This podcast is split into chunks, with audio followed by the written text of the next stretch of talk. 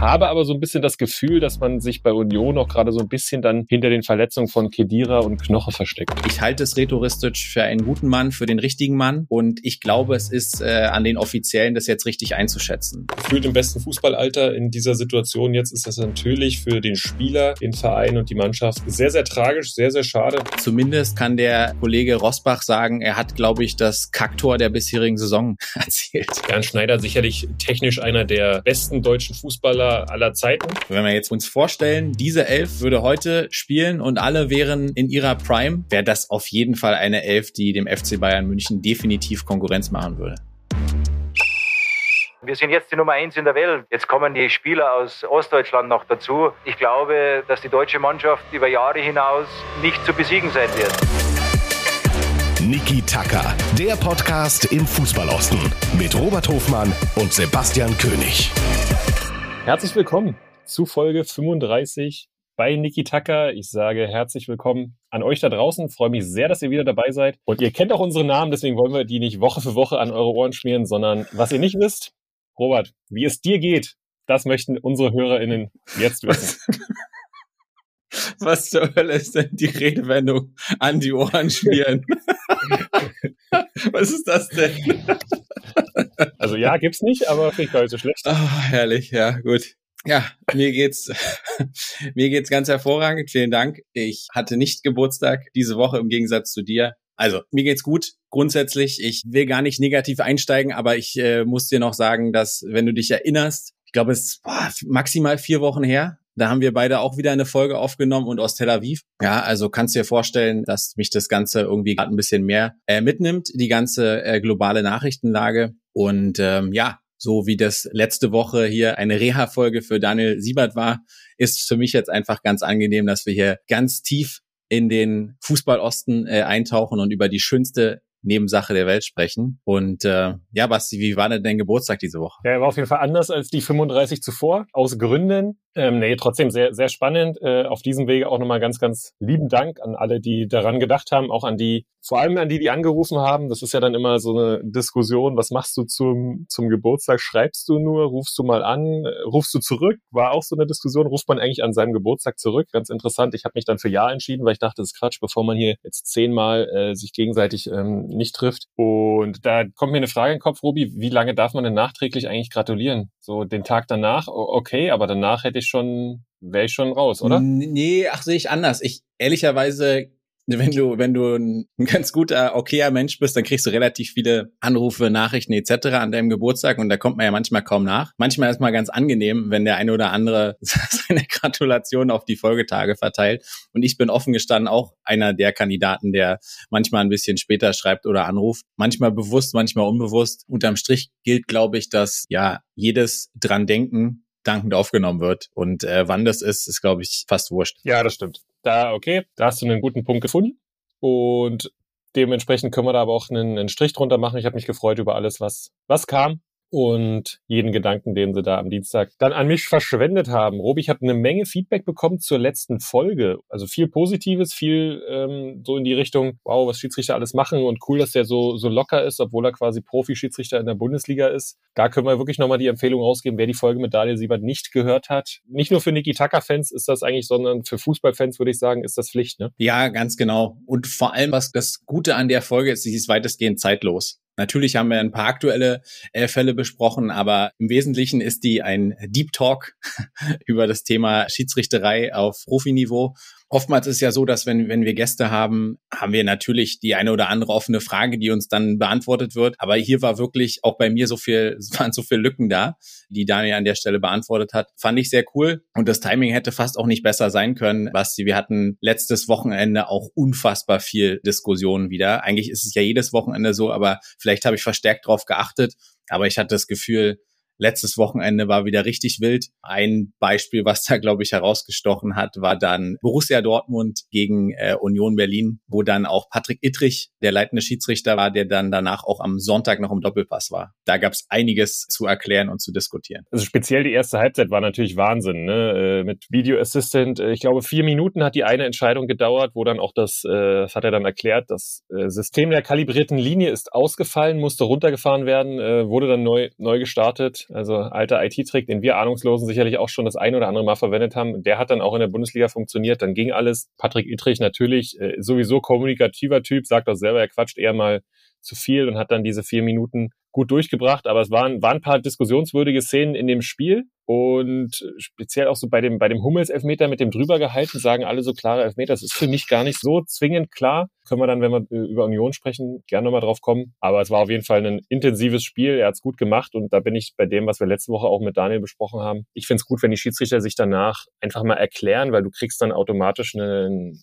anderen Blick auf die Sache und hast ein Verständnis für die Situation. Ja, und die Hummelszene, die du ansprichst, oder der, der Elfmeter, der dann für Union ähm, gegeben wird, da war dann im besagten Doppelpass auch sehr selbstkritisch äh, und hat gesagt, muss ich eigentlich besser sehen? Also muss ich auch in der Realzeit schon sehen? Er hat dann gesagt, für ihn war es nicht hundertprozentig klar, sah für ihn nach einem Pressschlag aus. Also auch das ist dann äh, aller Ehren wert. Und äh, jetzt haben wir schon viel über Schiedsrichterei gesprochen und Union mal am Rande angerissen. Wer auch sagen wir mal, Hobby-Schiedsrichter ist, neben seinen diversen anderen Tätigkeiten in der Politik, ist Oliver Runert, Geschäftsführer von Union, hat mal wieder ein, glaube Kreisligaspiel in Nordrhein-Westfalen geleitet und äh, wurde dabei begleitet von äh, Zeiglers wunderbare Welt des Fußballs.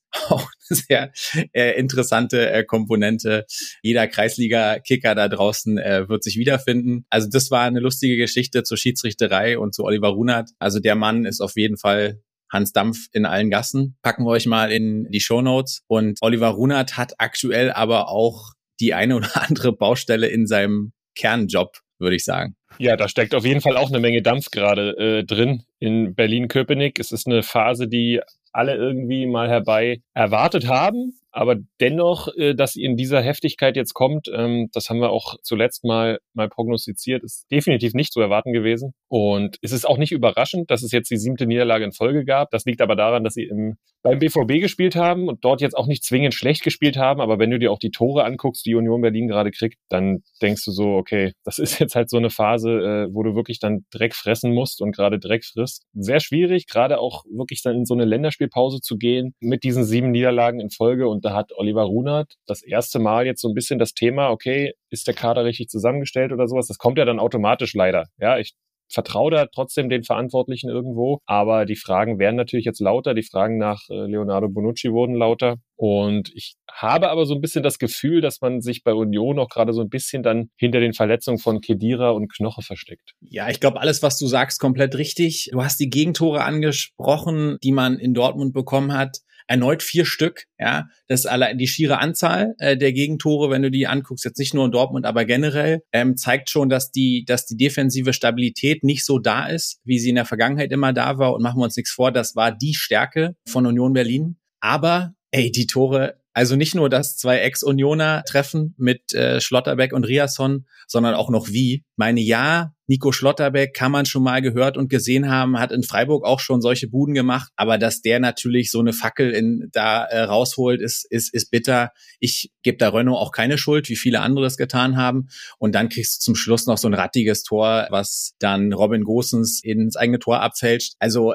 da passt im Moment alles ins Bild. Also alles, was für Union lief in den letzten Wochen, läuft jetzt gerade gegen Union. Aber ich bin trotzdem überzeugt, dass sie da wieder rauskommen. Ganz klar, aufgrund der Stabilität, aufgrund der Tatsache, dass es größere Umbrüche im Kader gab. Du hast sie angesprochen und äh, man kann nicht immer davon ausgehen, dass jeder Transfer sofort funktioniert, wie es in der, in der Vergangenheit ähm, der Fall war.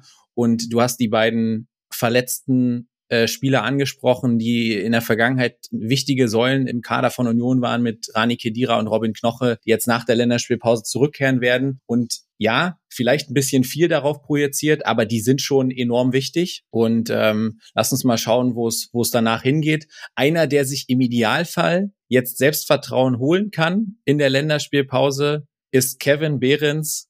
Und Kevin Behrens ist höchstwahrscheinlich zeitnah deutscher Nationalspieler. Was für eine Wahnsinnsstory. Ja, eine kleine Bilderbuchstory, so American Dream mäßig. Das war ja dann nicht über den zweiten Weg, sondern wirklich über den dritten Weg. Bei der drei fällt mir gleich wieder ein, erste Herrenpflichtspiel für Werder Bremen 3 gemacht, dann über ja, Saarbrücken, Aachen war es, glaube ich, wirklich, also eine, eine, Tour gemacht, die, die gar nicht so richtig geht. Dann äh, viel und lange in der zweiten Liga gespielt bei dem Verein, den es eigentlich auch gar nicht gibt, SV Sandhausen. Und jetzt bist du, bist du Nationalspieler. Das ist natürlich, was steht so ein bisschen drüber? Jeder hat das Gefühl, er, irgendwie ist das gerecht, weil der Mann hat abgeliefert, speziell zu Saisonbeginn. Er hat sich entwickelt, er hat sich zu einem etablierten Bundesliga-Stürmer bei einem guten Bundesliga-Verein gemacht und äh, ihn dann einzuladen mit seiner Wucht, das ist ja so ein bisschen gefühlt, so wie der Füllkrug-Status letztes Jahr, ne, der dann als einziger Deutscher wirklich trifft. Ihn dazuzunehmen, ist, ist schön entspricht dem Leistungsprinzip dann bei der Nationalmannschaft, was sicherlich für lange Zeit nicht aktiv war und ist aus meiner Sicht dann auch ähm, der verdiente Lohn für die Arbeit von Kevin Behrens, aber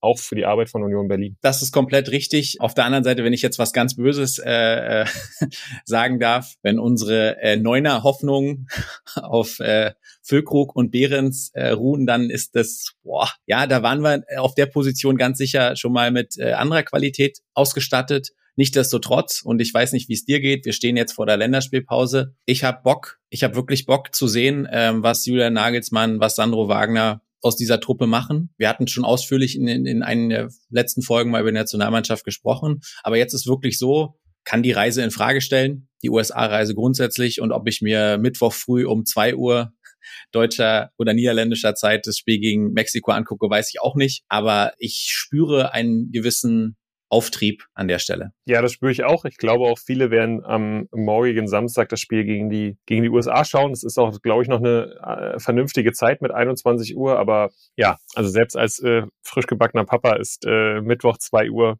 Mexiko ähm, ein Termin, den ich ja danach eher im Videotext nachgucken würde. Videotext. Gut, dass wir heute noch ganz viel über die 90er sprechen nachher. Robi, weißt du noch, äh, welche Nummer bei ARD und ZDF oder bei ARD im Text Bundesliga-Tabelle war und aktuelle Spieltag? 211 oder so? Nee, nee 211 ist, ist äh, Sky, äh, ist, ist die Konferenz bei, bei Sky Bundesliga. Ja. Ich, äh, ich würde jetzt aus Erinnerung sagen, 252 war der Spieltag, 253 war die Tabelle. Ja, kann sein, kann sein. Ist dann doch schon, ist dann doch schon äh, ein bisschen her, aber war, war eine geile Zeit. Gern mal, wer es noch weiß oder wer es äh, nachvollziehen kann, uns schreiben bei Instagram der gute alte Videotext hat uns doch schon durch unsere Fußballjugend geführt. Ja, und wen ich im Videotext damals äh, zu Bundesliga-Zeiten verfolgt habe, tatsächlich auch noch Anfang der 2000er, war der FC Hansa Rostock. Und damit würde ich sagen, äh, springen wir mal kurz rein in die zweite Liga ganz offen, da waren, haben sich beide Vertreter jetzt nicht ausnahmslos mit Ruhm bekleckert, aber zumindest kann der äh, Kollege Rosbach sagen, er hat, glaube ich, das Kaktor der bisherigen Saison erzählt. Hansa wird es nicht so wahnsinnig viel bringen, diese Ehrung, aber ich denke, er hat gute Karten. Der hat definitiv gute Karten. Schaut euch gerne nochmal an. Bei YouTube einfach mal Rosbach Eigentor eingeben. Zum Spiel bei Gräuter Fürth 1-0 verloren. Auch wenn man die Statistiken sieht, ich habe jetzt nicht, nicht viel selbst vom Spiel gesehen, aber äh, Expected Goals und äh, Ballbesitzwerte sprechen alle für Gräuter Fürth. Ja, verdiente Niederlage. Also ich bin froh, dass sie das letzte Heimspiel gewonnen haben. Robi, das war dann gegen Braunschweig ganz, ganz wichtig, wenn du jetzt auch auf die Tabelle guckst, weil sonst würdest du mit neun Punkten dastehen. Aber Hansa ist jetzt gerade wirklich so ein bisschen in der Region gelandet, wo wir sie auch prognostiziert haben. Platz zwölf aktuell mit vier Siegen, fünf Niederlagen. Es ist in Ordnung, aber ich glaube, wir müssen uns auch wieder ein bisschen mehr mal äh, da um, um den FC Hansa kümmern. Zum einen, weil wir, glaube ich, viele HörerInnen auch aus dem Gebiet haben. Aber ein genauerer Blick in den nächsten Wochen äh, kann, glaube ich, nicht schaden, denn der FC Hansa ist so ja, gerade an dem Punkt, wo es sehr, sehr spannend ist, wo es hingeht, glaube ich. So ist es. Und dann machen wir für den Rückblick auch, glaube ich, einen Haken dran. Kein wirklich guter Auftritt, 0-1 in Fürth verloren und einen nicht so guten Auftritt, zumindest, sage ich mal, in Halbzeit 1, hatte auch der erste FC Magdeburg äh, im Heimspiel gegen den KSC. Wir haben gerade das Kacktor äh, von Damian Rosbach angesprochen, auch wenn der erste FC Magdeburg am Ende die Punkte teilen musste mit dem KSC. Die Zuschauer haben auf jeden Fall ein bis anderthalb Traumtore gesehen und der Dosenöffner war auf jeden Fall äh, das Traumtor von Schleusener vom KSC, der fast von der Mittellinie aus äh, das Tor erzielt nach fiesem Katastrophenpass von Heber. Ich mache da auch äh, Reimann keinen Vorwurf, der einfach im Spielaufbau weit vor seinem Tor stand. Und dann, ich habe die erste Halbzeit komplett gesehen also viel Fußball wurde da nicht mehr gespielt. Meine Güte, weil, weil ich auch das Thema Schiedsrichter angesprochen hatte. Ah, die waren permanent am Labern und Barisch Artig war nicht mal auf dem Platz. Also die erste Halbzeit war wirklich, wirklich äh, schwere Kost. Und dann, Basti, hat äh, Christian Tietz aber dreimal gewechselt und dann äh, lief es plötzlich ganz anders. Ja, Christian Tietz hat dreimal gewechselt und er hat vor allem Luc Castagnos gebracht, der, ich will mal sagen, wieder mal geknipst hat. Und das dann schon nach vier Minuten hat er auf 1 zu 1 gestellt. Dann auch eine bessere zweite Halbzeit des ersten FC Magdeburg, die ich gesehen habe. Man hätte das Spiel gewinnen können. Christian Titz war aber nach dem Spiel vor allem auch richtig sauer aufgrund der ersten Halbzeit und aufgrund des Gegentors, weil er sagt, wenn wir den direkt nicht machen, hätte Karlsruhe hier kein Tor geschossen. Und da war er echt ungehalten. Ich sage, ein bisschen in Kauf nehmen, wenn du diesen modernen oder auch sehr, sehr mutigen Spielstil hast mit hohem Torwart, dass dann mal was passiert. Es darf natürlich trotzdem Daniel Heber nicht, nicht passieren. Ähm, war wirklich ein Schusslichkeitsfehler, wie man früher in der Schule dann immer so schön gesagt hat, der den Trainer aber sehr, sehr geärgert hat und äh, das nachvollziehbarerweise. Deswegen gab es am Ende gegen den KSC nur einen Punkt und jetzt ja, ist der FCM aber trotzdem nach neun Spielen mittendrin statt nur dabei mit 13 Punkten auf Platz 8. Wirklich solide im, im, im guten Mittelfeld.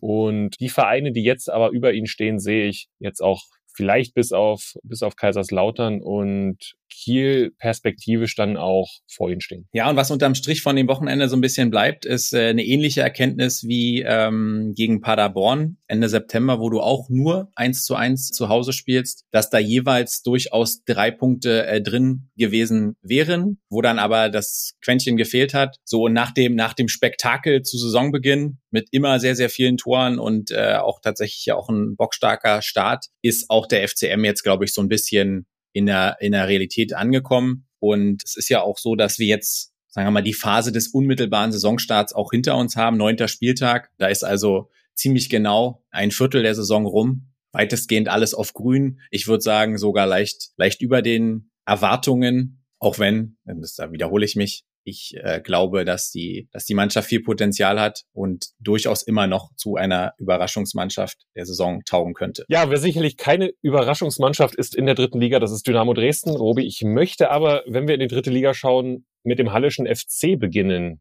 Wir reden über definitiv jetzt mittlerweile das Sorgenkind in der dritten Liga bei unseren Ostvereinen und wir reden über den Tabellenvorletzten, der jetzt auch das letzte Spiel zu Hause gegen Preußen Münster 1 zu 4 verloren hat und damit ich glaube, man darf so sagen, in der Krise steckt. Ja, da muss man nicht, da muss man nicht groß äh, drumherum reden äh, an der Stelle. Wenn wir nicht nur auf das Spiel gegen Münster gucken, sondern generell auf die aktuelle Tabelle, dann siehst du, da sind nach zehn Spieltagen 23 Gegentore. Ähm, das kriege ich sogar im Kopf hin, dass das 2,3 pro Spiel sind. Äh, und das sind natürlich ganz klar zu viele. Und da ist vermutlich auch die, die größte Baustelle, wenn man jetzt nur auf die Tabelle guckt. Aber ähm, ich habe ja logischerweise das Spiel in Dresden auch komplett gesehen, wo wir ihn komplett zu Recht gerade in der ersten Halbzeit einen sehr, sehr guten Auftritt attestiert haben. Aber sie treffen halt auch vorne einfach nicht gut genug. Ja, da sind klarste Chancen, äh, die immer wieder vergeben werden. Es war auch jetzt so, dass du nach dem 1-3 mehrere Chancen hast, nochmal auf 2 zu 3 ranzukommen. Und sie haben ja vor Wochenfrist erst in Lübeck gezeigt, dass sie Comeback-Qualitäten haben. Lange Rede, kurzer Sinn. Wenn du hinten so viele Tore frisst äh, und vorne nicht effektiv und effizient vom Tor bist, dann findest du dich leider Gottes in der Tabellenregion wieder, wo du gerade bist. Ja, und wenn wir mal den Ausblick wagen auf die nächsten Spiele, das sind dann Jan Regensburg zu Hause, Ulm auswärts und Viktoria Köln zu Hause. Das ist natürlich jetzt dann auch schon einen Brocken, du spielst gegen den dritten, spielst gegen den zweiten und Viktoria Köln, die auch eine sehr, sehr ordentliche Saison spielen. Das wird dann schon eine spannende Zeit. Ähm, am Wochenende spielt der HFC nicht. Das äh, Spiel ist abgesagt worden aufgrund der U21-Nominierung von Julian Eitschberger beim HFC und Mika Bauer beim, beim Sportclub Freiburg. Aber was ich so wahrnehme oder meine Tendenz ist, eine Trainerdiskussion wird es in Halle vorerst nicht geben. Da tun Sie gut daran, diese Baustelle äh, sich gerade nicht wieder aufzumachen, weil wir hatten auch in unserer Saisonprognose dazu gesprochen, dass der HFC auf jeden Fall Stabilität braucht gerade im Vergleich zu den, zu den Vorjahren. Ich halte es rhetoristisch für einen guten Mann, für den richtigen Mann. Und ich glaube, es ist äh, an den Offiziellen, das jetzt richtig einzuschätzen. Natürlich hofft man immer so ein bisschen, ja, dass, dass viele Neuzugänge dann eben auch sofort einschlagen und der HFC vielleicht auch überraschen kann. Ich erinnere mich auch an ähm, Toni Wachsmuth, der Ähnliches geäußert hat. Der hat gesagt, der Kader mit den jungen Leuten hat prinzipiell das Potenzial, vielleicht auch zu überraschen. Aber sie sind jetzt in der Region, wo wir sie auch ähm, gesehen haben. Und sie werden um, sie werden bis zum Schluss um den, um den Klassenerhalt kämpfen müssen. Und ich bleib dabei, das werden sie schaffen und das werden sie hoffentlich unter, unter das Rhetoristisch schaffen. Und äh, vielleicht noch die Erwähnung nochmal kurz zurück zum Münsterspiel. Ein Mann, der ihnen auch richtig wehgetan hat, war Malik Batzmatz von Preußen Münster, der offensichtlich so ein bisschen zum Schreck des Fußballostens wird. Vorher in der Saison noch nicht so wahnsinnig äh, in Erscheinung getreten. Aber jetzt zwei Hütten am vergangenen Sonntag beim HFC und davor sogar drei gegen Erzgebirge Aue. Und damit ist ja ein hervorragender Übergang gelungen in den Schacht. Äh, wir schauen auf unseren Verein aus dem Erzgebirge, der so ein bisschen den Turnaround geschafft hat, will ich noch nicht sagen, aber nach den drei Niederlagen in Folge auf jeden Fall erstmal Ruhe ins Erzgebirge gebracht hat. Jetzt heute, 13. Oktober, ich denke, jetzt können wir auch langsam über den ersten Schnee nachdenken, der dann fallen wird rund ums Erzgebirge. Aber da tun die drei Punkte natürlich sehr, sehr gut und die waren ja vielleicht aufgrund des Spiels nicht unbedingt zu erwarten. Heimspiel äh, Saarbrücken. Aber ja, der Ex-Auer Rizzuto hat dann seinem ehemaligen Verein aus dem Fußball Osten äh, den Gefallen getan, eine richtig dämliche gelb-rote Karte zu bekommen. Und dann kam Taschi. Ja, und dass ausgerechnet Taschi hier in Erscheinung tritt äh, und zunächst das 1-0 macht und dann sehr artistisch äh, das 2-0 auch vorlegt, ist dahingehend interessant, weil er, ich habe mich vorher mal so ein bisschen umgehört, ein bisschen belesen in den Foren rund um Erzgebirge Aue und äh, da gab es nach den jetzt ernüchternden Spielen ordentlich Feuer. Und wenn es für einen richtig Feuer gab, dann für ihn. Vielleicht auch nicht ganz zu Unrecht bei einer Null-Tore-Bilanz ähm, bis jetzt. Aber so schnell kann es sich ändern. Innerhalb von zehn Minuten hatte er sich zumindest rehabilitiert und in die Herzen zumindest von einigen äh, Aue-Fans zurückgespielt. Also es ist schon manchmal verrückt im Fußball. Und Basti, ich glaube, wir haben viel über die konditionelle Stärke und wahrscheinlich auch mentale Stärke von Erzgebirge Aue in der Vergangenheit gesprochen, als sie so famos aufgespielt haben, zwischendurch Zweiter waren. Ich glaube, es kommt nicht von ungefähr, dass ausgerechnet Aue das dritte Spiel der englischen Woche für sich entscheidet. Ja, da gehe ich mit, weil es natürlich eine schon dann abgezockte Mannschaft ist, die weiß, was sie kann und dementsprechend dann auch, glaube ich, nicht nervös geworden ist. Und das ist dann vielleicht auch vor allem Pavel Dotschew zu verdanken, der auch so ein, zwei Wechsel gemacht hat, die dann wirklich auch gefruchtet haben. Und glaube, die Ruhe im Verein tut dann allen gut.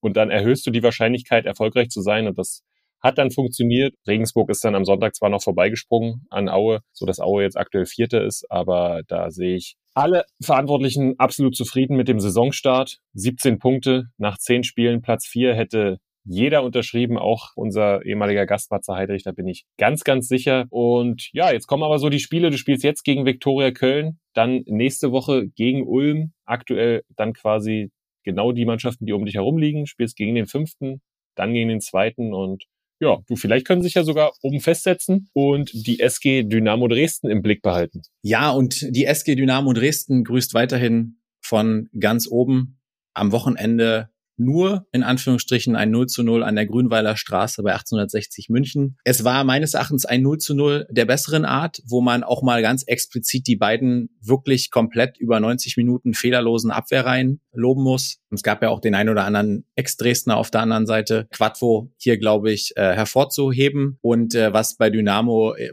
sicherlich offensichtlich war, dass im dritten Spiel und äh, zwei längeren Auswärtsfahrten und so weiter zuletzt, glaube ich, ein bisschen die Spritzigkeit gefehlt hat. Aber sie stehen da oben, zehn Spiele, 22 Punkte, zwei Punkte vorm kommenden Gegner, vorm SSV Ulm und der ganzen fünf vor den eben besagten Auern auf Platz vier. Und äh, was ich mal gemacht habe, ist, ich habe mir mal nach zehn Spieltagen angeguckt und einen Vergleich gezogen zu den letzten beiden Aufstiegsjahren 2016 und 2021. 2016 wird ja auch immer so ein bisschen als die Blaupause-Saison in Dresden gesehen, wo man von Anfang an unter Uwe Neuhaus da durchmarschiert ist.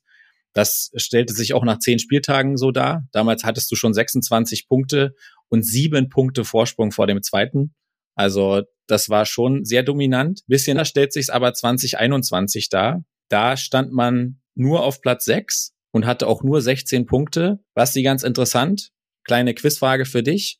Wer stand denn vermutlich mit 16 Punkten punktgleich auf Platz 4 vor Dynamo? Und wer stand auf Platz 19 mit nur 8 Punkten? Und jetzt ein kleiner Tipp. Beide spielen jetzt zweite Liga. Sag mir nochmal die Saison bitte. 2021. Unsägliche Corona-Saison. Da war Magdeburg Vierter? Nee, genau nicht.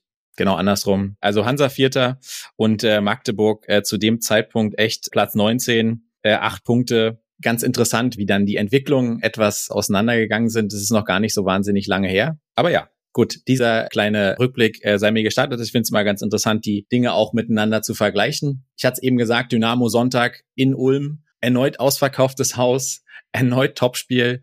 Und äh, ja, mit Ulm treffen sie mit Sicherheit auf die größte Überraschungsmannschaft äh, dieser Saison. So ein bisschen vielleicht fast schon das Elversberg äh, der Vorsaison als Aufsteiger. Und dann gibt's noch eine nette Anekdote um äh, Dynamos Linksverteidiger Kuyun Park. Ja, wir hatten auch schon mal in den vergangenen Folgen darüber gesprochen, dass äh, der Linksverteidiger der SGD für Südkorea starten wollte, musste, sollte bei den Asian Games und dass das natürlich dann auch was mit der Wehrpflicht zu tun hat. Ja, und am Samstag fand das Finale statt und äh, Südkorea gewann das Finale. 2 zu 1 gegen Japan. Da herzlichen Glückwunsch an Kuyun Park, der in der dritten Minute der Nachspielzeit ausgewechselt wurde. Nicht ganz unwichtig, dieser Sieg und diese Goldmedaille, denn damit entfallen die zwei Jahre Wehrpflicht, die äh, er hätte absolvieren müssen in Südkorea, denn alle Titelträger dieser bedeutsamen Spiele mit olympischem Charakter erhalten diese Ausnahmeregelung und deswegen ist Kuyun Park auch am Wochenende, glaube ich, wieder spätestens in Dresden zu erwarten. Dann sicherlich mit einer Goldmedaille um den Hals, mit einem Erfolg im Rücken. Glaube, dass er jetzt gegen Ulm wahrscheinlich nicht schon spielen wird, aber tut der SGD, glaube ich, schon auch gut, sportlich gesehen, oder? Ja, unbedingt. Ähm, du hast es jetzt gesehen, dass du links hat jetzt eigentlich immer Juni Meier gespielt, jetzt bis zum Wochenende und dann hat er mal was Neues ausprobiert mit Lars Bünning, der das auch im Interview danach gesagt hat, dass er das schon mal gespielt hat. Ich war jetzt nicht so wahnsinnig äh, begeistert. Es ist meines Erachtens Erachtens kein klassischer Linksverteidiger, alleine schon nicht von der Statur her. Park ist einer, der immer mal äh, einen ordentlichen Patzer drin hat und noch zu viele Schwankungen ähm, drin hat, aber der in Topform äh, unbedingt dem Verein und der Mannschaft weiterhelfen kann. Ja, und Robi, dann lass uns mal schauen in die Regionalliga Nordost. Da gab's ein wahres Spitzenspiel. Wir haben in der Vorwoche drüber gesprochen. Wir waren sehr gespannt, wie sich Rot-Weiß Erfurt nach der 1-1-Niederlage im Derby dann beim Greifswalder FC präsentiert. Ja, und ich kann dir nur so viel sagen, Robi, die Gerberelf hat eine sehr, sehr gute Reaktion gezeigt, hat ein starkes Spiel an der Ostsee gemacht, muss das Spiel am Ende auch gewinnen, gehen auch in Führung, Greifswald dann durch Echelet mit dem, mit dem Ausgleich. Es war ein Spiel auf hohem Niveau. Es war wirklich so ein Spiel, ja, vom zweiten gegen den dritten, aber es hat sich auch gezeigt, dass keine Mannschaft diesen Killerinstinkt hat, dieses Spiel dann am Ende zu gewinnen. Erfurt, wie gesagt, Riesenchancen, gab auch noch eine knifflige Situation für den Schiedsrichter, die dann Fabian Gerber sehr erzürnt hat. Aus meiner Sicht aber ja, schwer zu entscheiden in der, in der Regionalliga mit den Bildern, die, die man hatte. Fakt ist, das 1-1 hilft keinem, außer Energie Cottbus. Ja, du sagst es. Erfurt nach dem 1-1 im Thüringen Derby jetzt auch mit dem 1-1 beim GFC. Und äh, auch wenn sie zweimal ganz gut gespielt haben und auch zweimal die Chance gehabt hätten, das Ding auch auf ihre Seite zu ziehen, steht jetzt, sind sie fünf Punkte äh, hinter Greifswald und deren sechs hinter Energie Cottbus, die 3 zu 1 bei Eilenburg äh, gewonnen haben. Und ähm, Eilenburg hat mich wieder mal positiv überrascht. Die haben es Energie Cottbus äh, sehr, sehr schwer gemacht. Energie gewinnt äh, am Ende hochverdient. Das äh, steht, glaube ich, äh, außer Frage. Aber den Kollegen, den der FC Eilenburg da in der Hütte hat, ich erinnere auch an das 0 zu 0 gegen Erfurt, der ist, glaube ich, für die Regionalliga Nordosten richtig, richtig starker Typ. Wir haben bei Energie wieder einen Tim Heike gesehen in absoluter Topform, im absoluten Traumfreistoß. Und trotz 3 zu 1 Basti und Tabellenführung ist man nicht wahnsinnig happy wieder nach Hause gefahren aus Eilenburg. Warum? Ja, es gab leider eine schwere Verletzung und das war nicht äh, Alexander Sebald, der im Tor ausgewechselt werden musste wegen eines Zusammenstoßes. Dem geht's jetzt wieder gut.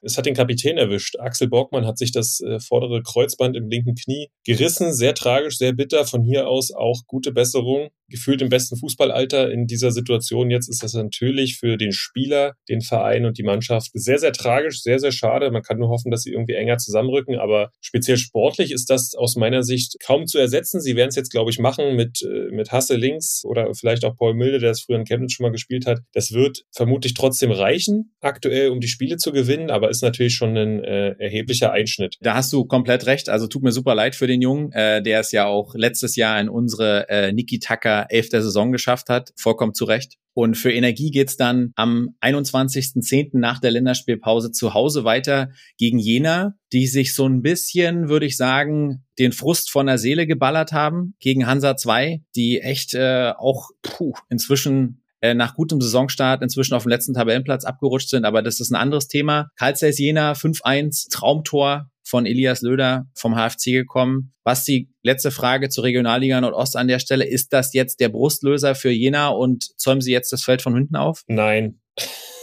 Nein, ehrlicherweise nicht, denn Hansa 2 ist gerade so ein bisschen äh, speziell nach den Abgängen äh, am Ende der Transferperiode. Der hat sie dann schon arg getroffen. Seitdem haben sie, glaube ich, kaum gepunktet. Nur ein äh, glückliches äh, Unentschieden gegen den BRK ist mal rausgekommen. Ich glaube, das ist nicht der Maßstab. Und auch wenn wir jetzt schauen, Jena hat äh, mit dieser Mannschaft, mit diesem Verein zehn Punkte nach zehn Spielen. Ich erwarte jetzt auch nicht, dass sie in Cottbus gewinnen. Und dementsprechend erwarte ich, dass Jena dort unten weiter erstmal in der unteren Tabellenhälfte zumindest bleibt und ja, sich dort mit Chemnitz dann vielleicht um die Plätze streitet. Bei Chemnitz, Robi, äh, ist hoffentlich bei uns beiden immer im Kopf irgendwie Michael Ballack. Und Michael Ballack könnte uns dann auch zu unserer heutigen Kategorie bringen, oder? Ein ganz starker Übergang, Basti. Und äh, damit würde ich sagen, gehen wir rein äh, in unsere Kategorie. Wir greifen sie nochmal auf. Die DDR Allstars, die DDR Bundesliga Mannschaft haben wir mit euch gemeinsam gesucht und gefunden. Und Basti, wir haben am Donnerstag auf Instagram gepostet und je länger ich mir das angucke, je länger denke ich, alter Verwalter, was ist das für ein bockstarkes Team? Und wenn wir jetzt mal uns vorstellen, diese Elf würde heute spielen und alle wären in ihrer Prime, wäre das auf jeden Fall eine Elf, die dem FC Bayern München definitiv Konkurrenz machen würde.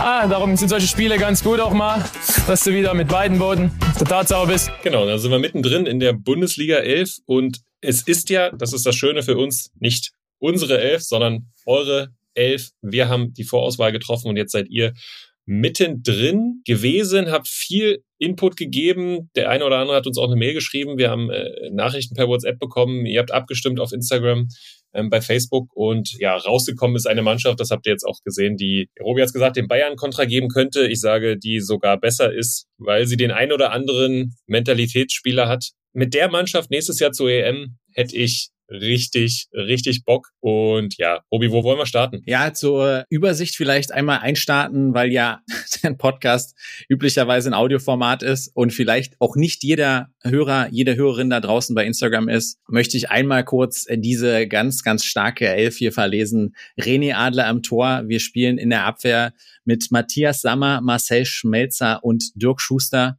haben ein sowas von ein Sahne-Mittelfeld. Toni Kroos, Bernd Schneider, Michael Ballack und Jens Jeremies räumt ab. Und äh, ganz vorne haben wir Ulf Kürsten, Olaf Marschall und Nils Petersen.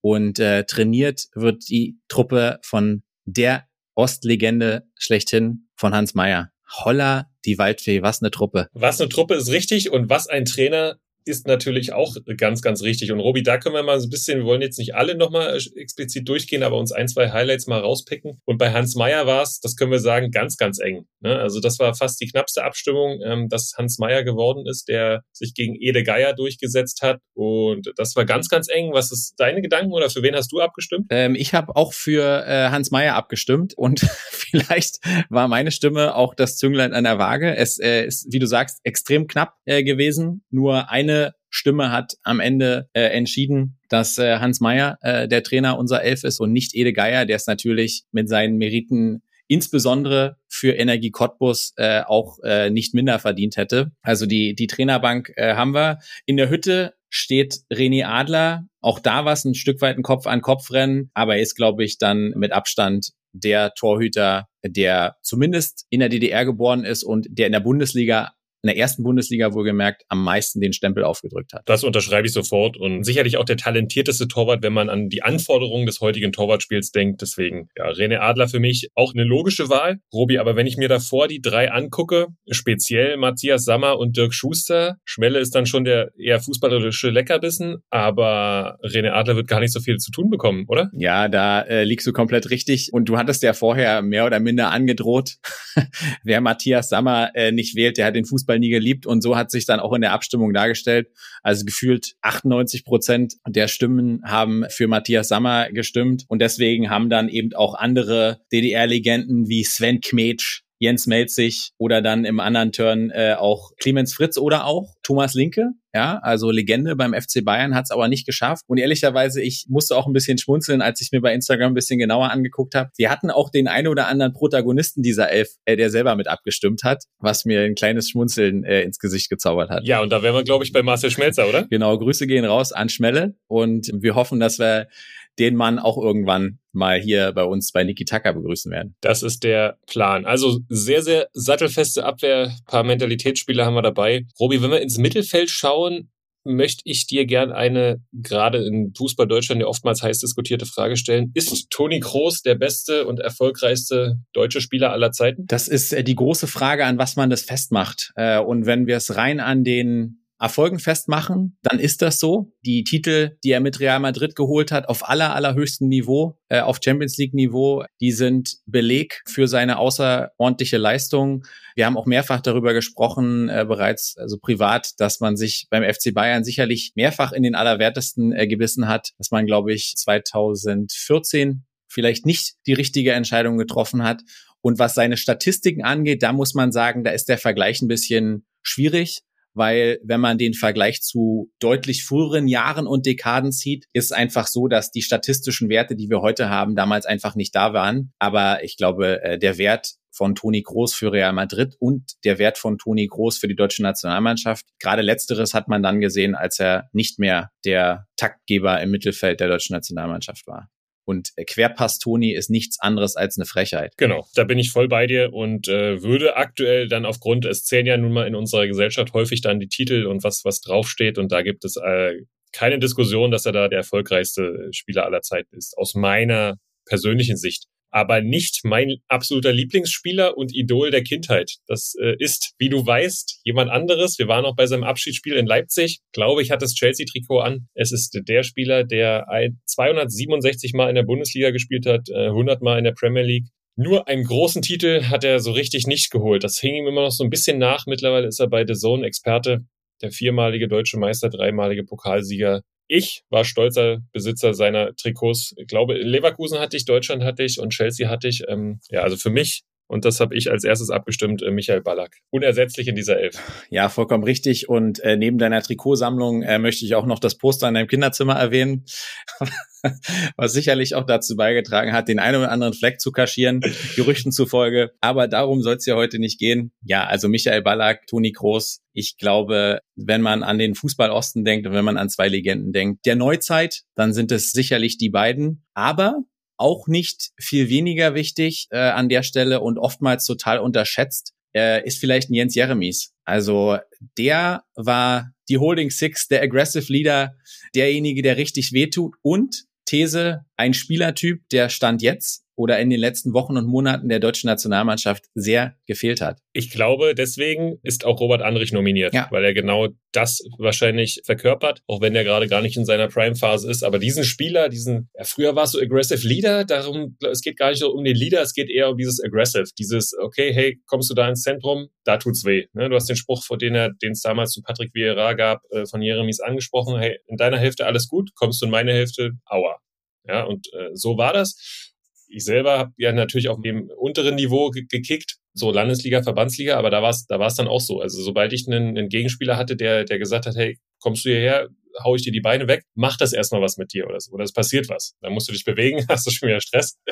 weg von dem. Ja. Und Wer das aber gar nicht nötig hatte, sich in Zweikämpfe verwickeln zu lassen, das war Bernd Schneider, der unser Mittelfeld komplettiert. Bernd Schneider sicherlich technisch einer der besten deutschen Fußballer aller Zeiten, kann man so sagen. Geboren in Jena, da eigentlich auch zur Legende geworden, dann in Leverkusen 263 Bundesligaspiele gemacht, Nationalspieler gewesen, war beim Sommermärchen ähm, ein wichtiger Teil, über 80 Länderspiele gemacht und ja, heute Berater auch noch also im Fußball unterwegs, aber irgendwie ein geiler Kicker zu der Zeit und also nicht umsonst hieß er Schnicks. Ja, und ähm, Bernd Schneider war nicht nur ein ganz herausragender Kicker, sondern er war auch ein äh, klassischer Assistgeber, unzählige von äh, Assists auch in seiner Karriere und gerade auch für Bayer Leverkusen, wo er sicherlich die prägende Zeit seiner Karriere hatte. Und äh, ein Spieler, äh, den er dabei sehr, sehr häufig bedient hat, ist unser Tank im Sturm, der Schwatte, dessen Sohn wir hier schon zu Gast hatten. Ulf Kürsten ist, glaube ich, äh, so gesetzt in dieser Elf, wie Matthias Sammers in der Abwehr war, oder Basti? Ja, und ich höre noch heute immer alle möglichen äh, Trainer aus der DDR, guck dir Videos von Ulf Kürsten an, auf dem ersten Pfosten und du musst immer auf dem ersten Pfosten laufen. Da hat Ulf Kürsten all seine Tore gemacht. Ich glaube, äh, sehr, sehr beeindruckende Karriere über, über Dynamo Dresden, dann auch diesen Schritt, er hat man schon mal angesprochen, nach der Wende dann in den Westen zu machen und dort dann genauso zu performen. Beeindruckende Einstellung.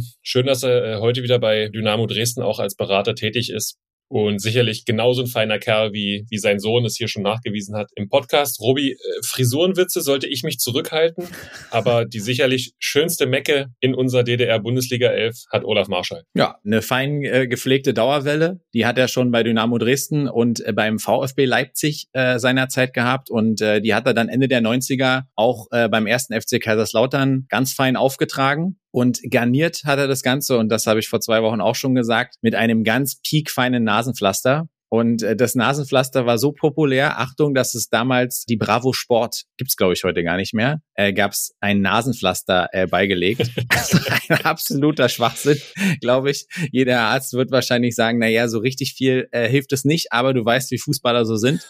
Er hat gesagt, er kann damit besser atmen und irgendwann wurde es dann auch äh, eine Marotte. Also eine absolute äh, Ikone mit einer, das darf man nicht vergessen, mit einer ganz, ganz finsteren Torquote. Der war echt ähm, äh, sehr, sehr stark und ähm, hat dann tatsächlich auch noch das ein oder andere äh, Länderspiel gemacht. Heute als Scout beim Hallischen FC aktiv, Olaf Marschall, also da, da stehen wir für Tore. Äh, der letzte Spieler äh, ist Nils Petersen. Und äh, Nils Petersen in der Startelf war für mich auf den ersten Blick komisch. Ähm, den müssten wir doch eigentlich einwechseln. Aber Nils Petersen hat äh, geboren in Wernigerode natürlich Riesenqualität, hat äh, eine Riesenkarriere hingelegt, ein phänomenales Ende. Du warst bei seinem letzten Bundesligaspiel in Freiburg vor Ort. Kurze Frage, was, äh, wenn du es nicht vor dir hast, wie viele Bundesligaspiele hat Nils Petersen gemacht? Was schätzt du? Gut, also die Frage ist, wie viele Bundesligaspiele hat Nils Petersen über die volle Zeit gemacht? Das waren äh, nicht so viele, aber ähm, nee, Nils Petersen hat so wahrscheinlich an die 250 Bundesligaspiele gemacht. Ja. Würde ich tippen. Ich, ich hätte sogar weniger gedacht irgendwie. Warum, weiß ich gar nicht, aber es sind in der Tat 295. 89 Tore. Also diese Quote allein berechtigt ihn absolut, neben Olaf Marschall und Ulf Kürsten im Sturm unseres DDR Dream Teams zu sein. Und ich kann damit nur sagen, herzlichen Glückwunsch an euch da draußen. Diese elf Spieler plus Trainer, die ihr zusammengestellt habt, sind, glaube ich, eine richtig geile Mannschaft. Und das haben wir am Anfang schon gesagt. Wir hatten sehr viel Bock, die mal spielen zu sehen. Und was ich gerade festgestellt habe, wo wir hier so sprechen, was sich durchzieht, ist, ich war beim letzten Spiel von Nils Petersen, du hast es angesprochen. Ich war beim Abschiedsspiel von Ulf Kürsten im Rudolf-Habich-Stadion, wo äh, das Stadion von den Fans in Pyrotechnik getaucht wurde sensationell und gefühlt 35 Ehrenrunden von Ulf Kürsten. Du hast das Ballack-Abschiedsspiel in Leipzig angesprochen. Also ich finde, das zieht sich durch. Also insofern bin ich euch da draußen auch dankbar, dass ihr abgestimmt habt. Und äh, die Beteiligungsquote war echt hoch. Also man hat gemerkt, er hat richtig Bock äh, auf das Thema. Und äh, vielleicht werden wir irgendwann nochmal, Basti, eine Elf zusammenstellen, aus den Spielern, die heute aktiv sind, also die nach der Wende ähm, im Osten geboren sind, um mal zu gucken, was wäre wenn. Also wenn wenn es heute eine DDR-Nationalmannschaft gäbe, wer da heute so auftribbeln würde, ich glaube, das wäre auch nochmal eine ganz spannende, eine ganz spannende Übersicht. Ja, und da werden wir wieder euch mit ins Boot holen. Und ich glaube, Richtung Europameisterschaft können wir das vielleicht mal machen, ob denn die DDR 11 da auch konkurrenzfähig wäre. Ich vermute, wir kommen auf ein konsequentes Vielleicht. Vielleicht ist auch äh, das Stichwort für das anstehende Wochenende. Wir haben es angesprochen, erste, zweite Liga und die Regionalliga Nordost pausieren. Das heißt, unser Fokus liegt auf der dritten Liga und äh, wir sind auch sehr gespannt auf die Länderspielreise der deutschen Nationalmannschaft in die USA. Und äh, vielleicht sehen wir eine Wiederauferstehung der Nationalmannschaft unter Julian Nagelsmann äh, auf dem Weg zur Europameisterschaft. Und damit, Basti, gehen wir rein ins Wochenende oder hast du noch famous last words für diese Podcast-Episode? Meine famous last words sind die gleichen wie jede Woche und dementsprechend wünsche ich euch viel Spaß beim Länderspiel schauen oder dritte Liga schauen und sage sportfrei. sportfrei. Niki Tacker, der Podcast im Fußballosten mit Robert Hofmann und Sebastian König.